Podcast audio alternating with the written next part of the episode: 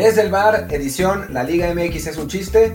Creo que por una vez vamos a estar todos de acuerdo, sin importar los colores que, vistamos en este, en este eh, escenario, porque hay gente que no y que está súper terca, y, hay periodistas que no y que están felices, pero, pero creo que estamos todos de acuerdo que la Liga MX es un chiste. Dos incidentes del fin de semana que vale la pena mencionar, más el, el preolímpico, la convocatoria del preolímpico. Va a estar movidito el programa de hoy. Yo soy Martín del Palacio. ¿Qué tal? Yo soy Luis Herrera. Como siempre, de comenzar, les recuerdo que estamos en plataformas como Apple Podcast, Amazon Music, Spotify, Google Podcast, Stitcher, Himalaya, Castro, Overcast, iBooks y muchísimas más. Así que, por favor, si no lo han hecho ya, suscríbanse, déjenos un review de 5 estrellas para que más gente nos encuentre. Es sobre todo muy, muy importante. Ese review de 5 estrellas nos, nos ayuda bastante cada vez que hay uno nuevo. Y también, bueno, cuando pongamos en Twitter ahí el, el promo, pues hagan un retweet. No importa que tengan ustedes mil o cincuenta o tres seguidores, siempre ayuda a que llegue esto a más gente, así que se los encargamos mucho. Y bueno, como siempre, todos los martes aquí estamos para hablar de Liga MX y nos acompaña nuestro buen amigo Luis Freeman. Tocayo, ¿cómo estás? Pues, pues mal, porque hoy, hoy no quiero hablar de la Liga MX porque, eh, bueno, ya, ya lo decía Martín que, que, es, ridícula, pero bueno, eh, más allá de, de, lo deportivo, creo que este fin de semana se termina comiendo el, personaje a la propia Liga MX, e, el, tomar decisiones completamente absurdas. Bueno, ya, ya salió el, e, e, la, resolución del caso de Atlas América, ya le quitaron los tres puntos al América de la manera más ridícula que yo he visto en la historia. Sí, habrán los grandes defensores del reglamento y la interpretación que van a decir que fue justo y que es una nueva revolución y la justicia y una transformación del fútbol mexicano, pero bueno, más allá de eso, eh, un error técnico que es castigado de una manera bastante ridícula y que al final, bueno, termina, que probablemente al final no tenga drásticas consecuencias. Creo que América va a calificar, creo que Atlas igual va a tener que pagar alguna multa, no sé si la más cara, suponiendo que sí las pagan, claro, pero eh, quedará la historia como uno de estos antecedentes de lo chusca que puede ser nuestra liga, creo. Sí, sí, pero bueno, antes de, hablar a fondo del tema de la Liga MX, ¿Qué les parece vamos con lo del Prolímpico? Tenemos la, la, la bueno, la prelista de las convocatorias que hicieron todos los, los equipos que van a participar en el Prolímpico en marzo. Y bueno, de México destaca que eh, de los 50 jugadores, pues básicamente se incluye a todo lo top que tenemos sub-23, ¿no? Incluido Diego Laines y jugadores que, bueno, que están sacando en este momento en la, liga, como Santiago Muñoz y, César Montes, etcétera. Entonces, pues, ¿cómo ven esta lista? ¿Qué, podemos esperar de la selección en el Prolímpico? Sobre todo, ¿contaremos con, con Diego Laines o no? Mira, yo, yo creo el, tema de Laines y también el de, el de Arteaga parte de que eh, eh, vienen de Europa y bueno, siempre es difícil que vengan. Se junta la, según nos platicaba Martín antes de entrar al aire, que se juntaba con, o la segunda mitad del preolímpico se junta con la fecha FIFA, entonces por ahí habría un escenario en el que sí pudieran venir, aunque se pierdan la primera mitad del torneo. A mí se me hace un tema un poco ahí de, de jugar con los permisos con los equipos, pero bueno, creo que el hecho de que estén en la prelista abre la posibilidad, porque por ejemplo, eh, Edson Álvarez creo que todavía da la edad, considerando el, que se pueden hasta 24 años, y no lo incluyeron, es decir, ahí ya saben que no va a venir definitivamente, pero el hecho de que esté Laines y el hecho de que esté Arteaga habla de que puede que ya haya una negociación previa y, que el escenario de que vengan sí está por ahí. Sí, a ver, yo sé que han estado en negociaciones con el Betis, el, asunto con Lines específicamente es que, bueno, viendo, viendo las fechas, eh, cotejando las fechas, hay una fecha FIFA que es entre el 22 y el 30 de eh, marzo. Y el preolímpico es entre el 18 y el 30 de marzo. El Sevilla, el Betis tiene un partido contra el Sevilla el 14, que Laines no se puede perder bajo ninguna circunstancia porque es el derby. Pero después juega contra el Levante el 21. Entonces, quizá la negociación vaya con que le den chance de irse después del partido contra el Sevilla para sumarse el equipo, no sé, el 16. Eh, y no, quizás no jugar el partido contra Dominicana, que es el primero, pero pues a quién le importa, ¿no? Eh, después está el partido, el partido contra Costa Rica, que es el 21, y el partido contra Estados Unidos, que es el 24. Es decir, los tres escenarios que, podemos ver en este momento son, el primero es que, en efecto, el, el Betis lo preste después del partido contra el Sevilla y Laines llegue sin problema. El segundo, que consideramos que es poco probable, pero todavía existe una posibilidad, es que el Betis no lo preste y que Lozano lo llame igual. En ese caso, realistamente llegaría para el partido contra Estados Unidos, el del 24, con poco tiempo de preparación, con jet lag, pero bueno, como una, seguramente una opción desde la banca y después para las semifinales, que es el partido importante si es que México califica, eh, porque ese es el que define el eh, boleto para ir a los Juegos Olímpicos. El tercer caso es que no lo presten. Y bueno, pues ahí adiós Lines, ¿no? Y por eso la prelista es de 28 jugadores. En el caso de Arteaga, no vale la pena hacer este circo, porque Arteaga no es un jugador tan importante, pero el hecho de que esté contemplado en este momento quizá quiera decir que ya ha habido negociaciones con el Genk. ¿Quién sabe en ese sentido? ojo, la, la, es de 50 jugadores. Entonces, sí, de ahí toca bajarle a 20, que son los que van a la convocatoria del Preolímpico. Entonces, el caso de, de Laines, si solamente se puede negociar, que, o bueno, sin negociar, ¿no? Si solo puede llegar al, segundo partido muy, muy rayado, que quizá no jugaría, eh, tienes el problema de que para el primer partido solo cuentas con 19 jugadores, que sigue siendo evidentemente suficiente para presentar un equipo ante Dominicana, pero bueno, conocemos cómo son de repente los, técnicos eh, que quieren tener a todo su plantel desde el principio y aunque eh, Martín me ha comentado fuera del aire que Jimmy Lozano no es así, bueno, que en México la, tradición es de que no, no gusta que los jugadores se integren de última hora un proceso, ¿no? Evidentemente, si a los Olímpicos calificamos, aunque Diego no haya estado en el Preolímpico, se le va a llamar para los Juegos, pero sí veo yo muy complicado que, eh, que el equipo pueda, bueno, que, que, Jimmy pueda decir, ok, pues si va a llegar para el segundo partido y solo lo puedo usar para el tercero, con eso me basta. Yo creo que la única opción eh, realista de que juegue eh, con México en el Olímpico sería que se hubiera dado ya la charla con el Betis para que lo presten tras el juego contra el Sevilla, que se pierda el de Levante y que así se pudiera integrar eh, a tiempo para estar en todo el, en todo el preolímpico. Y francamente, con el grado de importancia que ha adquirido Diego en el, en el Betis últimamente, yo no veo cómo el Betis puede decir, ah, sí, que se vaya una semana antes.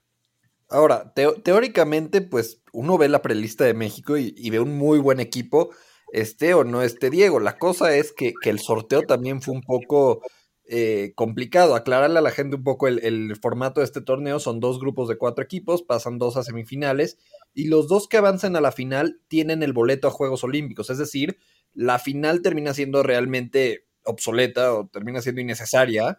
Y, realmente los dos que ganan la semifinal son los que califican a Juegos Olímpicos. El problema está el que el grupo de México es con República Dominicana, que bueno, aunque, aunque obviamente es el rival débil del grupo, pues está dirigida por nuestro paisano Jack Spassi, entonces eh, mención honorífica al trabajo que esté haciendo ahí, pero bueno, sí es el rival débil del grupo.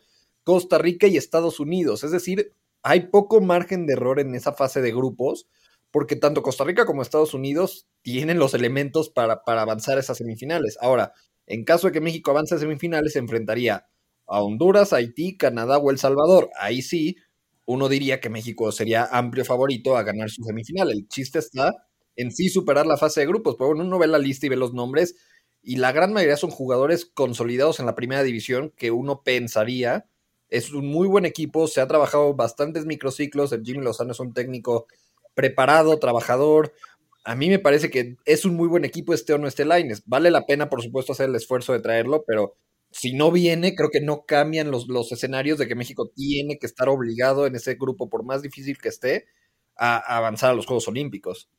Y viendo la lista, eh, hay, hay, cosas interesantes que, que analizar. Primero, sí está el hermoso. O sea, yo sé que son 50 jugadores y todo, pero sí está, ¿no? Que se había, eh, bueno, el, Jimmy no lo había convocado para, para el partido contra, digo, para el microciclo pasado, eh, por todo el, desmadre que se armó con él, pero sí aparece. Después, em, está, por ejemplo, me llama la atención que hay dos Jesús Angulo, que son aparentemente hermanos, Jesús Ricardo y Jesús Alberto Angulo Uriarte. O sea, yo ubicaba bien al de Chivas, pero está el de Santos, que se llama igual. ¿Ustedes sabían que eran dos hermanos que se llamaban igual? Es realmente, realmente insólito. Yo no sabía que eran hermanos. A mí se me hace una curiosidad de nombres. Pero tú crees que se llaman. Yo no sé si lo sean, pero sí es una casualidad muy, muy simpática. Sí, francamente. O sea, se, llevan 11 meses, entonces es factible, pero sí, este, sí, está curioso que, sean ambos Jesús, ¿no? Bueno, en, algunas familias tienen esas eh, tradiciones de que todos los hijos arrancan con la misma letra. Y sí, conozco por lo menos un caso de, una familia en la cual ambos son José algo. Entonces sí, podría ser que, que, en la casa les llamen Ricardo y Alberto en lugar de Jesús, pero sí es una cosa muy, muy chistosa que habrá que comprobar después, y por si nos preguntan ahí en Twitter. O, la otra es que, como, no es que se hayan equivocado en el segundo apellido. No, no, no, no, ya lo chequé en Wikipedia. Que no sería raro tampoco porque pasa en estas películas. No, no, no, no, ya lo chequé, ya lo chequé. Ya lo Entonces sí son se, llaman, los dos igual, se llaman los dos igual, se llaman eh, Jesús Angulo Uriarte. O sea, es el, el nombre y el apellido es, este, es, es el mismo. Sí, sí, sí, es, es, eh, es correcto. Quién sabe qué, qué, onda. Y bueno, si ven, está, está Santi Naveda también, que bueno, acaba de, surgir y, la, y mucha gente pensaba que no, que no iba a estar convocado. Em, y bueno, creo que fuera de eso están, están todos. Ah, bueno, no, está también Efraín Álvarez, ¿no? Del, Galaxy, que se hablaba mucho que igual lo, lo, buscaría en la selección de Estados Unidos, pero bueno, pues por lo menos en esta prelista también está. No, y sobre todo que la MLS todavía no empieza, creo que era una buena oportunidad para traerlo. Eh, sí, eran justo eran dos nombres que yo mencionaba mucho. El de Naveda lo saqué la semana pasada, decía que ojalá se alcanzara a colar a, los Juegos Olímpicos, pensando en que no hay Mundial Sub-20 y que ese era el que realmente eh, le hubiera correspondido. Me tacharon de loco, me dijeron que qué ha hecho él más que Fernando Beltrán, y bueno, le respondí a un seguidor chiva que, pues a diferencia de Beltrán, pues Naveda por lo menos juega, pero más allá de eso, pues creo que el momento que vive Naveda es bastante destacado, no sé si le alcance. Como no ha formado para nada parte del proceso para ser parte del preolímpico, pero a lo mejor pensando ya después en los Juegos Olímpicos sí le puede llegar a alcanzar. Y bueno, lo de Fraín Álvarez a mí se me hace, y lo mencioné en este mismo espacio hace unas semanas, de esos futbolistas determinantes que puede tener México a futuro. Creo que eh, lleva un muy buen proceso con el Galaxy, creo que es muy joven todavía y que por ahí puede ser un, un jugador determinante a largo plazo en selección mexicana. Sí, definitivamente. O sea, por lo menos ya de entrada que se acabe la duda sobre si se puede ir con Estados Unidos o no, sería ya muy bueno. O sea, que, esté convocado para el Olímpico, que juegue con México, eh, ya que cierre esa puerta, tanto él como Santiago, al bueno, me lo podría pensar después, sería ideal. Aunque sí, hay que aclarar que aunque jugaran el Olímpico, todavía les quedaría la opción más adelante de, de cambiar. Pero, pero sí, por, cualidades, por potencial, porque está en una liga que aunque nos la consideremos bastante menor que la Liga MX, por lo menos sí le abre la puerta a irse a Europa de una forma mucho más sencilla. Si llega si hay interés de, algún club por allá, pues sí sería ideal que, contemos con él y que, que despegue pronto, ¿no? como son 50 jugadores, les iba a decir que armemos un 11 probable, pero quizá nos tardemos demasiado, salvo que alguno ya tenga uno de ustedes muy, muy claro quiénes serían los titulares de este equipo mexicano ideal. Yo, yo ya estaba medio haciendo, haciendo cuentas un poco. Hay algunas posiciones que creo que todavía queda el hueco, pero bueno, la portería creo que debe de ser jurado, porque bueno, ni Carlos Alberto Higuera, ni José Santiago Hernández, bueno, Hernández, el del Atlas, ya no juega, porque es difícil, entonces debe de ser jurado. Sí, quizá Malagón, ¿no? ¿Qué, perdón? Malagón. Ah, está Malagón. también, sí. Es que como son 50 se pierden los nombres. Creo que, creo que debería ser Malagón entonces, que siendo que es el único que juega realmente en, en la Liga MX actualmente todos los demás son suplentes. Eh, pues la lateral derecha es o Jorge Sánchez o Alan Mozo, suponiendo que Alan Mozo se gana de vuelta al Jimmy Lozano. César Montes es inamovible, asumiendo que no hacen la tontería de llamarlo a los amistosos de la selección mayor, claro. Eh, el otro central debe de ser Johan Vázquez. Por izquierda, estoy viendo la prelista porque está bien larga y complicada. Además está, como en orden alfabético, pero por ahí con algunos errores. Sí, suponiendo que Arteaga viene, tiene que ser Arteaga. Si no, creo que está este del chico de Tijuana, Víctor Guzmán. Creo que él es lateral izquierdo. En el medio campo, pues tiene que estar Charlie Rodríguez, asumiendo otra vez que no, no lo llaman a la mayor, que sería una tontería. Tiene que estar Córdoba, no sé quién sería el 5. Ese, Naveda. Naveda puede ser, no, no sé si le den el rol inmediatamente. Y en el ataque, pues asumiendo que viene Laines, tiene que estar él por un costado, Macías tiene que estar por el centro. Y el otro costado puede ser Antuna, puede ser Vega, o puede ser, pues si se, se avienta más, puede ser el propio Efraín Álvarez. El Piojo Alvarado también. Creo que será Antuna, porque vaya. Sí, también está Alvarado. Y está también Santi Jiménez como un suplente de Macías. Sí, yo creo que Antuna, si está en este equipo, va a jugar sí o sí. O sea, de por sí que pues le, encanta a Martino, eh, sí tendrá muy claro de que si si lo va a prestar a la preolímpica es para que juegue. Entonces creo que ahí sí lo vería como uno fijo. Y sí, la duda sería, bueno, si, va a estar Laines, él sería el otro, y si no, este, Alvarado sería mi, opción, por meses por delante. También como Eric Aguirre, Eric Aguirre para, para, el, para jugar de 5 o incluso para jugar de lateral izquierdo, que sabe jugar las dos posiciones, creo que es otro que por ahí puede estar antes que Naveda, por, porque, porque, tiene mucho más rodaje en, primera división, pero bueno, se ve una lista, a mí me gusta la lista, está también Fernando Beltrán, que bueno, aunque ahora está un poco más relegado por, por Bucetich, sigue siendo un muy buen futbolista. Eh, yo, yo veo talento, creo que eso es lo, destacado y, bueno, aunque estamos un poco traumados por lo que pasó en Carson para el 2008, creo que México tiene además siendo local las herramientas para avanzar. Sí, creo que esa, es una lista que, más allá de que evidentemente eh, está complicado armar un 11 ya ideal aquí en, en dos minutos de programa, o sea, con los que hemos mencionado como posibilidades, vaya, si fueran un 11 al que ponemos a jugar en Liga MX, no desmerece, ¿no? No sería un 11 para ser campeón de la liga, pero sí por lo menos es un 11 bastante calificado que nos debe dar este, esa, digamos, ilusión de que, bueno, el preolímpico, más allá de que sea complicado estar con Estados Unidos y Costa Rica en el mismo grupo, sí presentamos un equipo que debería estar ahí para, para competir, para ganarlo y llegar este, a los Juegos Olímpicos, donde aspiramos a, algo más, y sobre todo si viene Carlos Vela, que es la que fue, digamos, la noticia que destacaron un poco la semana pasada, si bien ya él estaba en la prelista desde antes. Acabo de notar una curiosidad que creo que vale la pena mencionar. me metí a ver la prelista de Estados Unidos y está Efraín Álvarez también. Está en ah, las dos prelistas. Me parece increíble, pero, pero está, es el segundo nombre en la prelista de Estados Unidos. Es cierto. No está Jiménez, al menos, eso ya es un alivio. Muñoz, ¿no? Estoy buscando si está también Santi Muñoz, él no, pero. Sí, perdón, Muñoz, Muñoz, me, confundí de Santiago. Sí, no, Muñoz no está, pero sí. es, Álvarez está en las dos listas. Ahí, está entonces una duda que habrá que, eh, que que resolverse pronto, porque sí, evidentemente, ahí con todo y que supuestamente tengamos este ya pacto de no agresión, pues ese pacto no está tan firme como, como quisiéramos, porque evidentemente ahí está todo el interés de, Estados Unidos por conseguir a, Efraín para ellos. Y los gringos además convocan de sus europeos a Sebastián Soto, que es otro mexicoamericano que estaba en disputa, aunque Soto siempre dijo que quería jugar con Estados Unidos. En realidad, la disputa con él es con Chile, más que con nosotros, está, complicado. Está eh, también Brian Reynolds, que acaba de irse a la Roma, pero todavía no está eh, pues, afincado ahí, por decirlo así. Está Sebastián Saucedo de Pumas, que se lo lleven y que no vuelva.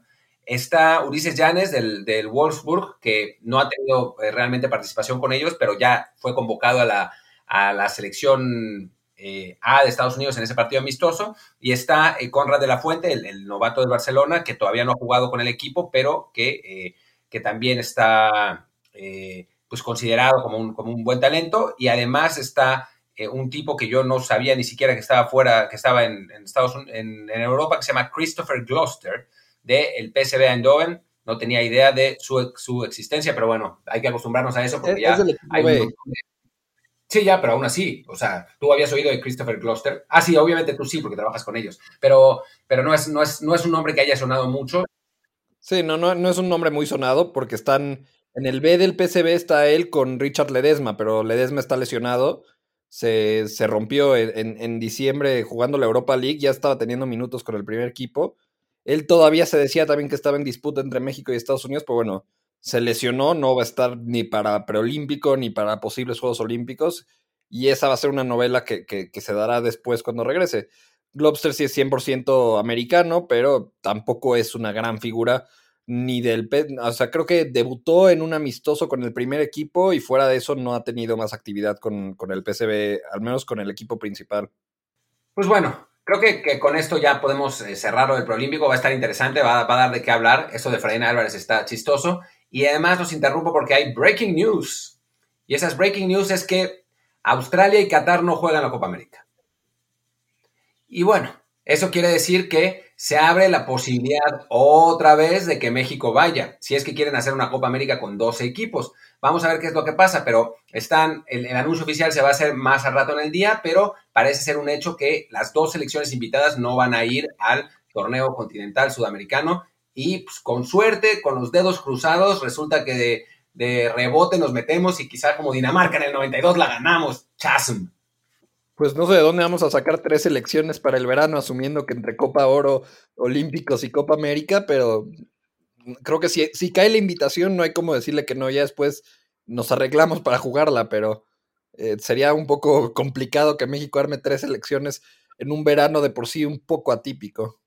Sí, porque aquí el problema es de que, o sea, por fechas no coinciden, o sea, la, Copa América es del 11 de junio al 10 de julio y la Copa Oro arranca exactamente el 10 de julio, pero difícilmente se podría ir con el mismo equipo, ¿no? O sea, si se llegara a dar esta posibilidad de jugar la Copa América, sería otra vez con la disyuntiva de armar una selección para la Copa América, una diferente para la Copa Oro, con CACAF con sus condiciones de A, pero tienes que enviar a tu equipo A a mi Copa Oro, entonces sí, este, o sea, qué bueno que se abra la puerta y recordemos que ya en alguna ocasión, cuando la Copa América se quedó eh, con algunos huecos, tuvo que recurrir a CONCACAF de emergencia para que entraran Costa Rica y Honduras.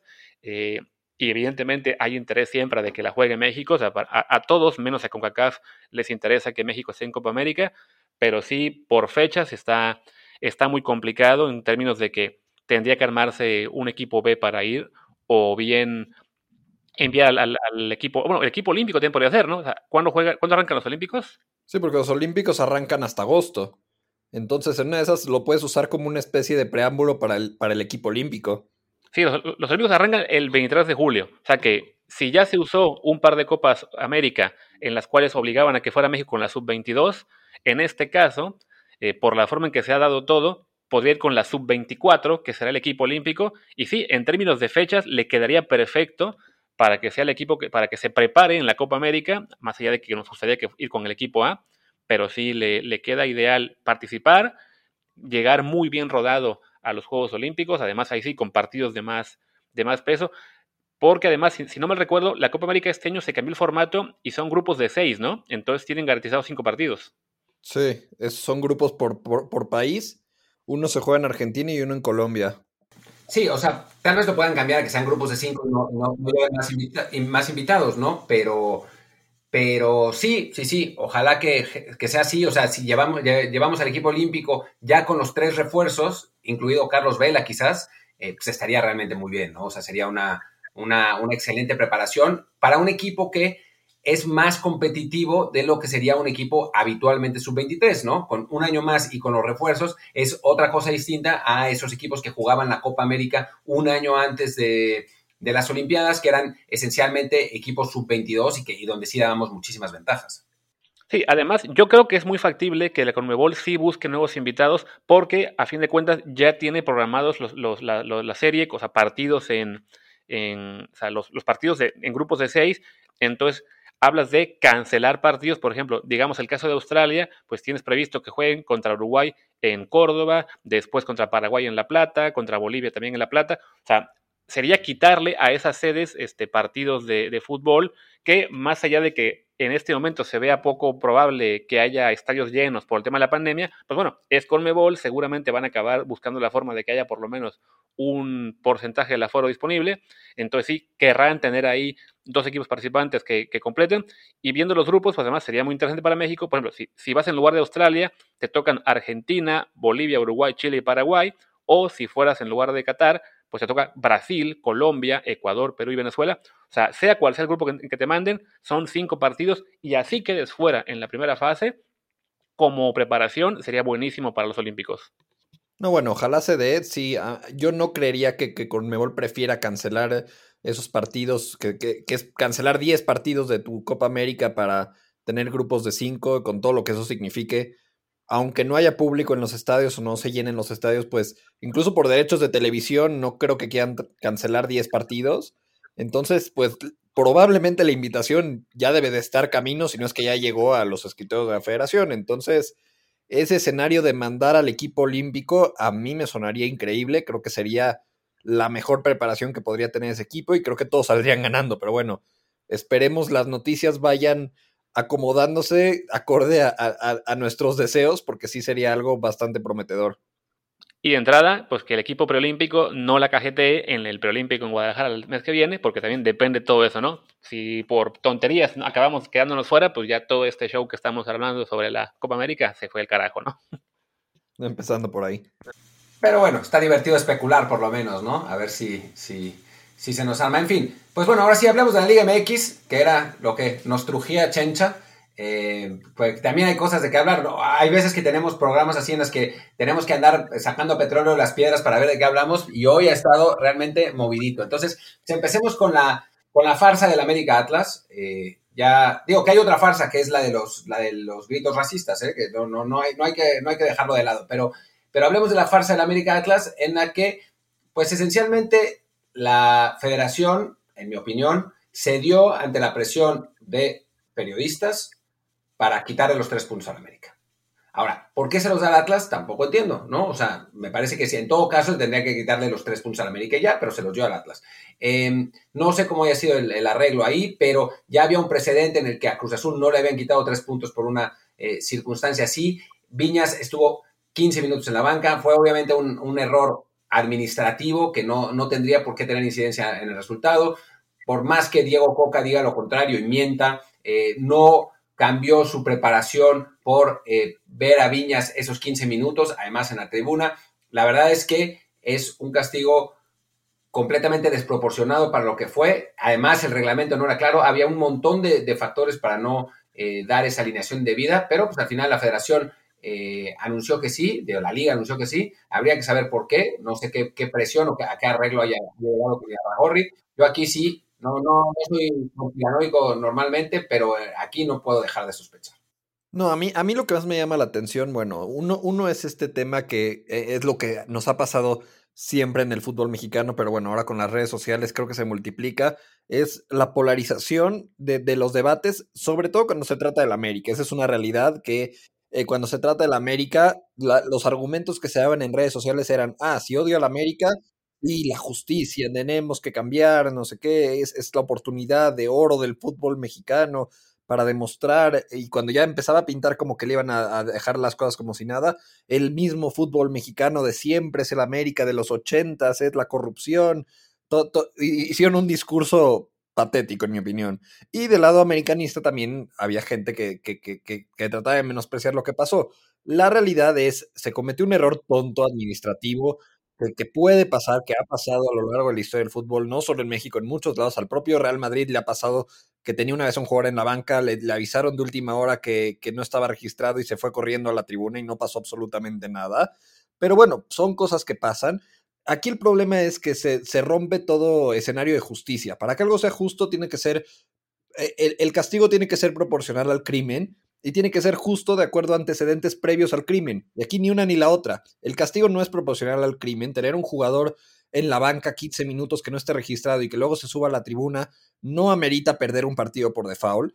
Y los antecedentes no ameritaban ese castigo porque en este mismo torneo, en, quitándolo de Ibarwen porque dicen que hay un, tema de que la, la, federación avisó que en tema de fichajes iban a ser más flexibles por la pandemia, etcétera en este mismo torneo, en la Liga de Expansión, que pertenece a la misma liga como tal, el Morelia tuvo inscrito desde la jornada 1 a nueve jugadores mayores de 23 años, cuando solo tienes derecho a 8, porque el sistema de la, de la federación falló y les permitió inscribir a uno de más. ¿Qué pasó? Pagaron una multa y se acabó. Morelia en este momento es líder de la Liga de Expansión. Tendría que estar en último lugar con cero puntos o con los tres que consiguió la semana pasada, ya que quitó al noveno registrado pero ahí está esa disparidad, o el caso de Cruz Azul en el 2013. Entonces, estás hablando de un castigo que no es ni justo de acuerdo a los antecedentes anteriores, ni proporcional a, la infracción que se cometió. Termina pesando la presión, termina pesando el que la liga quiera mejores relaciones públicas, el que no quieran que los próximos cuatro meses se hable del América y de sus tranzas, y terminan tomando una decisión que tiene, está totalmente fuera de sentido, esa es la realidad. Que yo creo que aquí sí, como decía Martín, o sea, en la decisión hay una negociación atrás. O sea, no es simplemente que la liga ceda a las presiones de, este grupo poderosísimo de periodistas que, se quejaba, porque además, muchísimas veces más, ha habido presiones mayores de periodistas y de sectores más fuertes a decisiones del fútbol mexicano y no pasa nada. Pero sí creo que aquí más bien es, en, detrás de todo esto, se negoció entre Grupo Orlegui y Televisa para que, para que el América aceptara la pena podemos ver el comunicado que de la América que es bastante suave, de que, bueno, creemos que es injusto, pero lo aceptamos porque cometimos un error. Y habrá que ver después cuál es, digamos, la contraprestación que va a recibir Televisa de Grupos Legui. Probablemente que se queden con Renato Ibarra definitivamente y que, y que después venga un jugador a la América eh, eh, bien negociado, porque sí, a la América a fin de cuentas esos tres puntos no le van a afectar en casi nada. hablamos de que cayó que del, superliderato se fue al tercer lugar general, si no me equivoco, o al segundo. Eh, y de todos modos va a calificar a la liguilla. O sea, no, no es algo que le, que le, perjudique a largo plazo en gran forma. Y en cambio el Atlas, pues sí, esos tres puntos le pueden ser vitales para al menos evitar la, la multa mayor en el último lugar de porcentaje, que de todos modos no creo que lo haga, yo creo que igual será último, pero también le pueden servir para meterse a la repesca o colarse a liguilla, lo cual igual le puede generar también un ingreso extra. Entonces, sale mucho más beneficiado Atlas de esta decisión de lo que sale perjudicado al América. Entonces, sí, estoy convencido, hubo negociación atrás y también es, un, es, un, signo de cuánto peso ha perdido Televisa en el fútbol, por más que toda la campañita que se armó en estos días fue de que, ah, sí, se Televisa manda, es que Televisa decide todo. No, Televisa está tan débil que requiere ahora mismo ceder en cuestiones tan estúpidas como esta para después obtener algo a cambio. Que incluso el comunicado de la América habla de esto que yo mencionaba, de que es un castigo desproporcionado. A mí me parece ridículo el castigo, no, no, no, no cuadra con, con la infracción que se cometió. Y bueno, creo que, que, estamos de, de, acuerdo en eso, eh, todos. Em, no, es, raro que, que, en una cosa que tenga que ver con la América lo estamos, pero creo que es importante además eh, este, este, tipo de cosas eh, decirlas porque, porque normalmente o sea, en el 99.99% de las veces, o sea, a veces nos indignamos más o menos, de lo que se trata es que se hagan las cosas bien, sin importar cuál sea el equipo, ¿no? Y eso a mí es algo que me molesta muchísimo de los aficionados y los periodistas, que eh, se ponen los, los colores de, la, de, su equipo o, velan por sus intereses sin importar lo que está bien, ¿no? Y lo vimos con eh, David Feitelson, que, o sea, la única razón por la que estaba abogando por la eh, pues la alineación indebida de los tres puntos es porque era el América. Lo vimos con Fernando Ceballos, que es aficionado de Chivas, porque era el América. Eh, ha habido un montón de periodistas eh, esta vez que, que simplemente operaron porque el equipo en cuestión era el América. Y no puede ser así. O sea, no podemos elegir nuestras filias y, o sea, utilizar nuestras filias y nuestras fobias para decidir qué es lo que está bien y lo que está mal. Lo que está bien está bien porque está bien, lo que está mal está mal porque está mal. Si este partido lo hubiera jugado el Mazatlán contra el Atlas, nadie hubiera hecho presión de nada. O sea, hubieran esperado a ver qué pasaba. Pero no, como es el América que polariza, entonces genera este tipo de cosas. Y lo dice un no americanista, alguien que preferiría que el América perdiera todos los partidos, pero pues es que cuando las cosas son así, son así, ¿no? Claro, y lo vemos incluso en que esta semana, que tenemos este asunto tan ridículo de la de vida de la América, tenemos un caso mucho más eh, eh, severo o por lo menos este, importante, como sería la acusación de racismo en el juego Santos Santa San Luis, y se ha hablado muchísimo menos de ello, ¿no? O sea, que además está involucrado también el grupo Orlegui, pero siendo una situación mucho más complicada, mucho más grave, sea que sea cierto o no, en cualquiera de ambos casos es, es, mucho más grave este asunto que el hecho de que se les olvide anotar a un jugador en un papelito, y como no está el América involucrado, o las Chivas, o el Cruz Azul, o un equipo de convocatoria, pues se está quedando así nomás, relegado a resurgir de repente en las redes sociales cuando saca récord el video este que filtró San Luis y poco más, ¿no?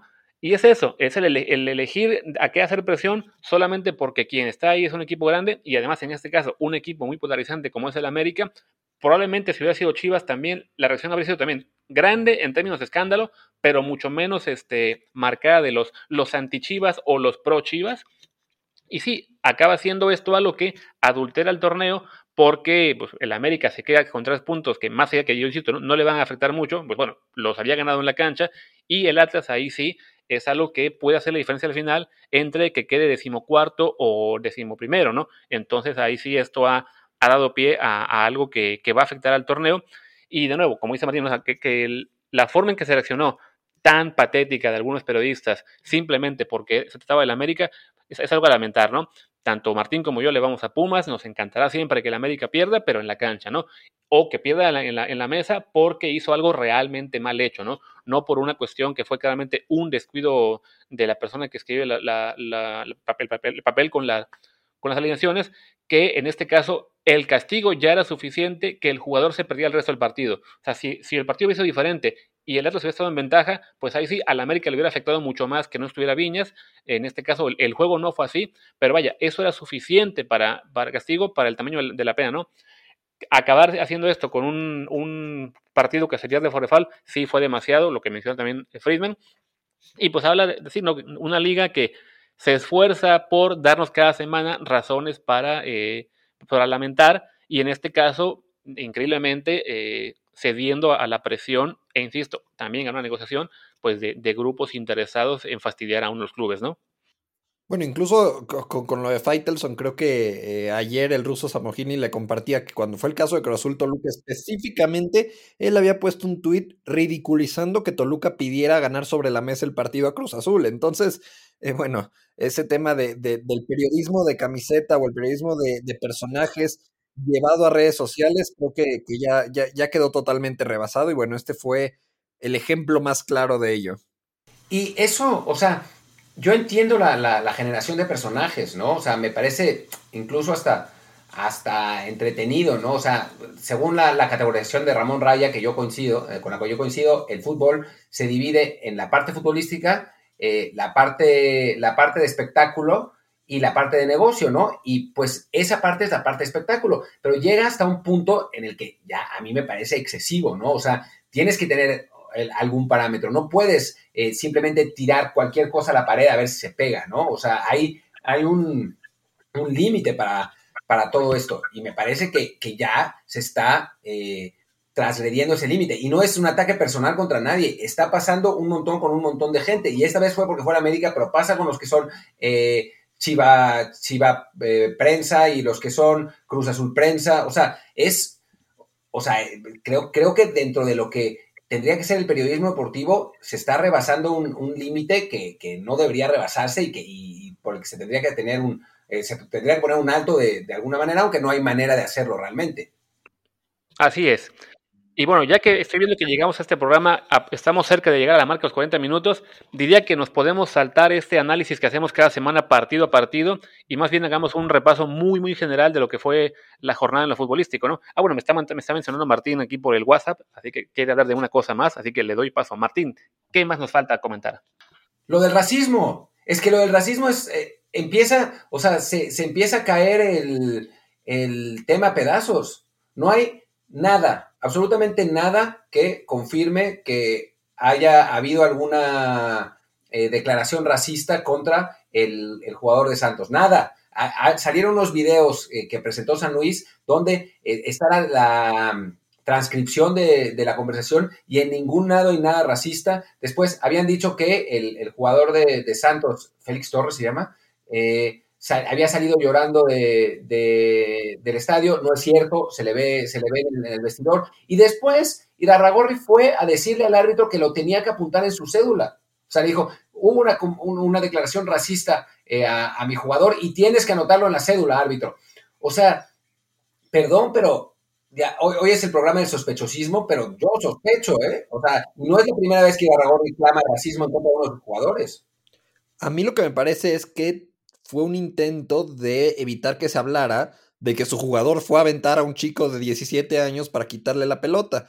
Que bueno, muchas veces los baloneros son muy mañosos, como son jugadores de las filiales, obviamente apoyan al equipo local y quieren que gane el equipo local, pero no puedes ir a aventarlo. Incluso, bueno, hay un antecedente de Eden Hazard, como estaba en el Chelsea, que pateó a un niño porque se aventó encima del balón y, fue, fue, un drama en Inglaterra y nada más porque al, final el niño y el papá decidieron no presentar cargos contra él, ya, ya no pasó a mayores. Aquí a mí me parece que la reacción rápida de la directiva de Santos fue vamos a voltear la atención. Y es lo mismo que lo de Atlas América y es la misma directiva en cuestión. Es Alejandro Arragori, que hoy en día es ya de los hombres más poderosos de México, en, el fútbol mexicano, aclaro, no de México, pero bueno, en la Liga MX, que además tiene muy buenas relaciones con ciertos periodistas que tienen cierto renombre y que entonces usa sus, usa sus influencias y usa sus amenazas y usa el poder que ya tiene dentro de la liga para manipular el discurso. No sé si al final va a salir un audio que resulte que sí alguien atacó al jugador de, Santos con algún insulto racista, pero la manera en la que se ha manejado Grupo Orley, tanto en el caso Atlas como en el caso Santos, es manipulando el discurso y manipulando lo que se habla alrededor de, lo que pasa con sus dos equipos. Si, si, no hubiera pasado lo, de, lo del racismo, entre comillas, se hubiera hablado un desmadre, porque el jugador de, Santos sí agredió al balones y por eso se armó todo el, todo el desmadre, ¿no? Eh, creo que, que, o sea, Iraragorri es un tipo que sabe manipular muy bien a la, prensa, que tiene un montón de prensa amiga, eh, que, de la que ya hemos hablado en el pasado, y que es un personaje que ha, eh, pues digamos que tiene, como dice Luis, una influencia en el fútbol mexicano que pues a veces es positiva, pero en general es perniciosa. Y creo que este caso es otra, otra prueba de cómo se puede manipular fácilmente a la opinión pública. Y después, bueno, apareció lo de América Atlas y ya se acabó la, discusión del racismo, ¿no? Pero yo creo que sí es algo grave que eh, en una situación así se haga tanto escándalo cuando no hay la más mínima prueba. Obviamente, si aparece una prueba, pues entonces con, todo, con todo, tiene toda la razón y está totalmente justificado, pero por el momento lo que se ha visto en todo el desahogo de evidencia de los dos equipos es que no hay nada. habrá que ver qué tanto peso tiene Irarragorri para que encuentren pruebas o por lo menos razones suficientes para creerle a, este argumento del racismo, que sí, es, es, lamentable si no ocurrió en realidad que se esté usando como pantalla para... Eh, pues para tapar lo que fue la agresión al, al recoger balones. Eh, en este momento, pues sí, es, complicado saber la verdad eh, porque no estuvimos ahí, pero sí, lo que se ha mostrado hasta ahora en el contenido de evidencias apunta a que quien tiene razón es el San Luis, ¿no? Que igual es otro equipo que también ha tenido, digamos, su, su historial de, de escandalitos o de cuestiones muy cuestionables, entonces, pues no hay ni, no hay ni a quién creerle, ¿no? Como dice Martín, es una semana en la que sí, el sospechosismo de la Liga MX está a tope.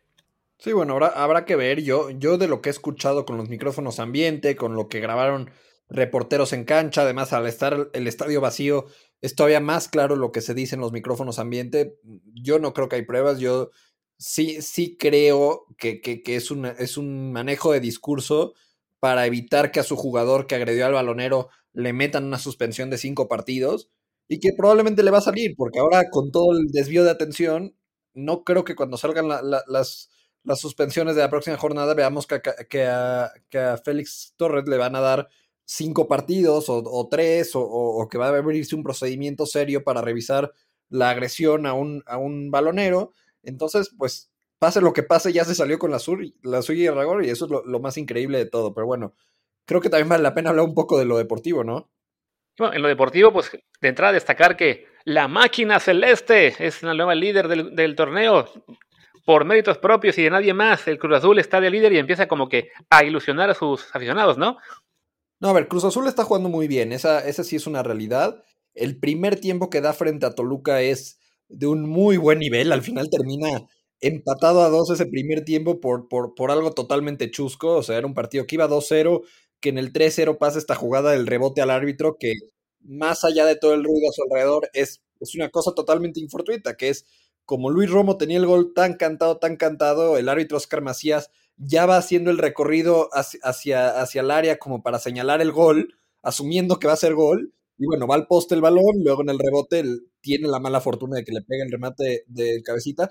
Lo que debe preocupar con Cruz Azul es lo de siempre. Después de esa jugada, se cae a pedazos anímicamente el equipo, le hacen un gol al 44 y luego con un penal le empatan y se va 2-2 al descanso de un partido que, que, lo estaba aplastando al rival. Entonces, al final ganan con ese muy buen gol de, de Paul Fernández, pero el, tema anímico sigue siendo el freno de Cruz Azul. Es un equipo que tiene un muy buen plantel, que me parece que Juan Reynoso lo está dirigiendo bien porque es un técnico bastante pragmático, que, que, que planta sus jugadores buenos, planta sus líneas de cuatro bien formadas y, los pone a jugar, no, no se complica, tiene un buen plantel, tiene ahora con, Walter Montoya y con Paul Fernández tiene buenas variantes en la banca, Yotun también es un buen cambio, está Misael Domínguez, si llega a recuperar el nivel de Brian Angulo como una opción en el ataque, Alexis Gutiérrez, Elías Hernández, o sea, el, plantel de Cruz Azul, y eso fue la pura banca, el plantel de Cruz Azul es bastante fuerte, están en un buen nivel, pero no puede ser que que a la menor inconveniencia de un partido, se cae anímicamente este equipo. Le, le, ha pasado históricamente y es increíble que de esos jugadores solo queden Corona y el Cata y ahora el Cata ni siquiera jugó. Y el equipo como tal, como institución, aunque cambien todos los jugadores, sigue siendo un equipo emocionalmente muy débil. Cualquier cosa que pase en un partido se caen a pedazos y les terminan sacando resultados totalmente inmerecidos. Pero bueno, futbolísticamente ahí está Cruz Azul, creo que sí es el candidato probablemente principal al título, pero yo le voy a seguir poniendo ese asterisco de que no puede con la adversidad y eso en una liguilla te puede pasar lo que les pasó contra Pumas, más allá de hipotéticas llamadas misteriosas. Sí, pero a nivel, a nivel futbolístico, o sea, yo lo que vi de Cruz Azul en ese primer tiempo, ahora además tuve chance, como estoy en México, tuve chance de ver muchos más partidos, lo que vi de ese Cruz Azul en el primer tiempo es quizás 35 minutos el primer tiempo. La mejor actuación de un equipo en la Liga MX en lo que va de campeonato, ¿no? Ahora, sí es verdad que, mentalmente tienen que, solidificarse, pero si pueden jugar a este nivel, si pueden replicarlo, si pueden mejorarlo, pues Cruz Azul tendría que ser uno de los grandes, sino que el más grande candidato eh, para, ganar el, título. Pero bueno, pues pasemos a los, a los siguientes partidos. A ver, Luis, ¿qué tienes por ahí? Pues hablemos un poco de, Tigres, ¿no? Que sería el, otro gran candidato al título por el plantel que tiene, porque viene ya más motivado de la, de la final del Mundial de Clubes, que le gana 3 a Tijuana, un partido que más iba ganando 3 a 0, con una exhibición aparentemente bastante eh, correcta, al menos. Yo no, ese partido no lo pude ver, solo seguía lo que comentaban ahí en, en redes sociales. Y bueno, al final se les acerca un poco el Tijuana, pero bueno, una victoria para, para los Tigres dejan atrás esa derrota contra Cruz Azul y son, creo yo, el, otro gran candidato al, torneo, más allá de que también León y Monterrey pueden estar en la pelea, pero bueno, Tigres en principio sería el, al que yo destacaría. Sí, creo que la única preocupación con Tigres es, otra vez el tema de, de, los cierres de partido. Aunque bueno, creo que cuando en un partido te pones arriba 2-0 a los 15 minutos en casa y además tu técnico es el Tuca Ferretti, cambia totalmente el escenario. Tigres paseó mucho el balón, y luego para el segundo tiempo, sorprendente porque no es algo que normalmente haga, se dio demasiado la iniciativa a Tijuana. Al final, bueno, un contragolpe el Diente López meten el 3-0. Luego los cambios no, no, no terminan de, cuajar en Tigres. Tiene su once definido titular muy claro. Me parece que, que, que, ese no es el problema. Pero bueno, Julián Quiñones, eh, Leo Fernández, que bueno, ya se cayó totalmente. E, el tema de, estar jugando tan poco termina pesándole. Sus, estos dos entraron al final al 82 pensando en cerrar el partido. Y, fue lo peor que le pudo pasar a Tigres. Terminó replegándose totalmente y Tijuana se fue con todo el ataque. Le alcanzó el tiempo para meter dos goles. Y si hubieran quedado 15 minutos más de partido, por lo menos lo empataban. Fue. A mí me sorprendió ver cómo un equipo del Tuca perdiera el control de un partido, sobre todo en casa y con una ventaja clara, de, de una manera tan fácil. Pero bueno, fútbol, es, algo parecido a lo de Cruz futbolísticamente y por nivel de plantel y por las variantes que tiene, Tigres tiene que ser el otro candidato principal. Yo agregaría también a Monterrey, pero bueno, todavía ha tenido algunas turbulencias con, con, con, el Vasco, pero creo que esos deben de ser los tres candidatos principales al título por plantel y por nivel de juego, esperando a, a ese León que de a poco ahí va retomando, que podría ser ese cuarto, y bueno, el América que también por plantel tendría que ser el, quinto en esa lista de posibles campeones. No lo sé, ¿eh? yo creo que un equipo que pierde con Atlas 3-0 está complicado. y además los tres goles los hizo el portero, eso es lo peor de todo. Tres goles de Camilo Vargas. Eh, entonces, creo que, creo que no, no, no podemos confiarnos del América después de perder 3-0 contra un equipo que llevaba dos goles en todo el torneo. Así es. Oye, bueno, ya, también ya para, para, cerrar, porque sí, ya el programa se nos está alargando mucho. Bueno, Monterrey, como decías, que sufrió un poco con Necaxa, solamente empató y sí, no ha convencido mucho, pero eh, creo que todos consideramos que a la larga, con el Vasco Aguirre, sobre todo con el cierre de torneo, es cuando podemos esperar que Monterrey eh, muestre una mejor versión y también sea un candidato. León le gana a Pumas, eh, no quiero hablar mucho de ello, más que, que bueno, a reconocer que León mostró una mejor cara y ganó. Y cerremos con el Pachuca Chivas de ayer, ¿no? Que Además, también hubo polémica porque, pues, reglamentariamente ese penal que paró Gudiño no debería contar, ¿no? No, bueno, si ya nos vamos a poner puristas en los reglamentos, además de que Gudiño se adelantó 18 mil metros, se metieron tres jugadores de Chivas al área antes del cobro de De La Rosa, pero bueno, los grandes defensores de las reglas y las normas y la sociedad civil y no sé qué tanto que salieron en las últimas 72 horas, ahora sí guardaron silencio. Entonces, bueno, a mí lo que me sigue sorprendiendo de Chivas, ya hablando de lo futbolístico, es que se defiende fatal, no puede ser otra vez. Pachuca es, junto con Pumas, son los dos peores ataques del torneo. Bueno, agregado al Atlas, por Atlas mágicamente ya tiene cinco goles, pero eh, Pumas, Pumas y Pachuca tienen tres goles nada más en el torneo. Pachuca, los únicos goles que había hecho había sido un, autogol eh, frente a Querétaro cuando iban perdiendo 3-0 y un gol de último minuto para empatarle a Juárez en casa. Fuera de eso, Pachuca no había anotado. Empató a ceros con Pumas, empató a cero con León, perdió 1-0 con Cruz Azul, perdió 1-0 con Mazatlán, perdió 1-0 con el Atlas. Y a Chivas le hace un gol, le pudo haber hecho dos por ese penal. Y además hubo un par de postes de Quiroga. Entonces, eh, eh, el tema defensivo de Chivas sigue siendo muy preocupante. A mí, Mier y Briseño me siguen decepcionando semana a semana. Creo que lo poco rescatable de Chivas, además de Macías, es Eduardo Torres. Creo que ya se afianzó en ese medio campo.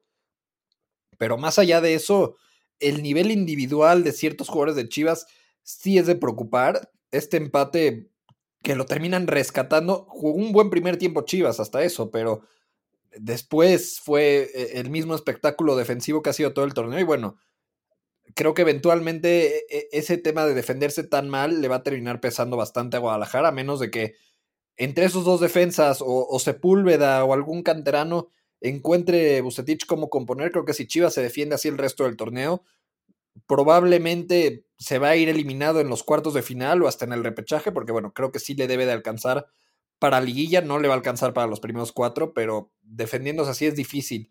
De hecho, bueno, ha recibido 11 goles en el torneo. Son los mismos que Querétaro y que Necaxa, y el único equipo que ha recibido más que ellos es Mazatlán. Y del lado del Pachuca, yo quiero destacar que, eh, bueno, finalmente Pesolano decidió poner a los jóvenes en lugar de a, los, a, los, a todos sus, extranjeros. El Pachuca, que era un equipo que siempre había apostado por los jóvenes, esta temporada había jugado casi todos los partidos con ocho extranjeros, siete extranjeros, puso a los jóvenes y si bien en el primer tiempo no, no jugaron tan bien, no jugó tan bien el equipo, sí hubo un par de jóvenes que, destacaron mucho, ¿no? A mí me gustó muchísimo lo que hizo Tony Figueroa, que es un jugador que tiene eh, un montón de talento, que no había podido despegar y desarrollarlo tanto, pero ayer jugó muy bien, puso varios pases eh, eh, muy buenos por el centro para, para para, no para el gol, sino para una jugada que Quiroga falla increíblemente y la pone en, el travesaño, creo, o también para el gol, ya no me acuerdo exactamente, eh, le, pone otra, otra pelota filtrada increíble a, a, Brian Algo, que es el otro joven de 17 años que es, que es muy bueno, que, jugó por la banda izquierda. A mí la verdad es que me, me gustó mucho la, la, propuesta de Pachuca, creo que, que así es como, como tiene que ser, o sea, no tiene que abandonar esos principios de tener a, de desarrollar a sus canteranos que además le han dado eh, resultados financieramente, ¿no? Por la venta de, jugadores a Europa. Ahora, como llevan unos torneos sin jugar bien, digo, sin tener resultados, pues estaban sacrificando esa, la, cantera por los extranjeros, pero creo que también ya, ya vieron que tampoco esa es la solución. Sí, jugó también un chico, Yaciel Marchand Herrera, estaba en la banca, yo me quedé esperando su debut, el, el, gran Bruce El Masmari, que, que, me acuerdo que cuando fue el Mundial Sub-17, eh, Roberto Testas, que es eh, un tuitero que de repente hemos tenido discusiones, insistía y reclamaba y exigía que tenía que jugar. Bueno, yo, yo me quedé esperando su, debut en primera división para, para subirme al tren y, discutir al respecto, pero bueno, ahí estuvo en la banca y bueno, creo que más bien es Pesolano que, que ya ve la soga al cuello, era, e, es muy probable que, que lo despidan pronto. No sé si este empate le dé el suficiente oxígeno para que lo aguanten una semana más, pero Pachuca es un equipo que genera demasiado poco. De repente trató de buscar con estos jóvenes, rescata un empate, pudo haberlo ganado, pero bueno, yo creo que la próxima semana, si pierde contra el América en el Azteca, debe de ser ya el último partido de Pesolano y, a ver quién llega a Pachuca. Se habla de Gabriel Caballero, que bueno, en Juárez a mí se me hizo que no hacía las cosas tan mal, dirigió bien al equipo en la entonces Liga de Ascenso, y en, al principio creo que en primera división no lo estaba haciendo mal y bueno, es además una leyenda de Pachuca. Entonces si llega Caballero en vez de Pesolano, creo que puede levantar un poco a un plantel que eh, sí está lejos de los planteles fuertes que llegó a tener hace no tanto tiempo Pachuca. Creo que eh, el grupo Pachuca ha descuidado un poco al equipo por darle un poco más de protagonismo al plantel de León. Y sí les termina pesando que hoy ya no es un plantel lo suficientemente fuerte, pero bueno, creo que con un cambio de dirección puede alcanzarle para competir por eh, meterse a puestos de liguilla. Correcto. Y diría que ahora sí ya vayamos cerrando porque nos aproximamos a la hora de programa y yo creo que algunos, algunos ya le apagaron o le cambiaron de canal. yo creo que ha estado interesante. Eh, no, no creo que le hayan cambiado. Habrá que hacer una encuesta después. Pero bueno, igual ya, hoy sí cubrimos bastantes temas, creo que nos ha quedado bastante bien el programa y ya la semana que viene podremos eh, repasar de nuevo más, más a fondo, partido a partido, como hacemos regularmente, ¿no? No está del todo mal alguna semana hacer un poquito menos, eh, menos clavados con todos los juegos de la liga, ¿no? Ya tendremos más el próximo martes. Así que pues nada, Tocayo, ¿dónde te puede encontrar la gente en Twitter? Eh, me pueden encontrar como arroba Friedman Luis con F mayúscula y L mayúscula. Y yo soy Luis Herrera, mi Twitter es, y también mi Clubhouse, por cierto, arroba LuisRHA. Y yo soy Martín del Palacio, mi Twitter es arroba martindelp y el del podcast es desde el bar pod, desde el bar POD. Muchas gracias. Chao.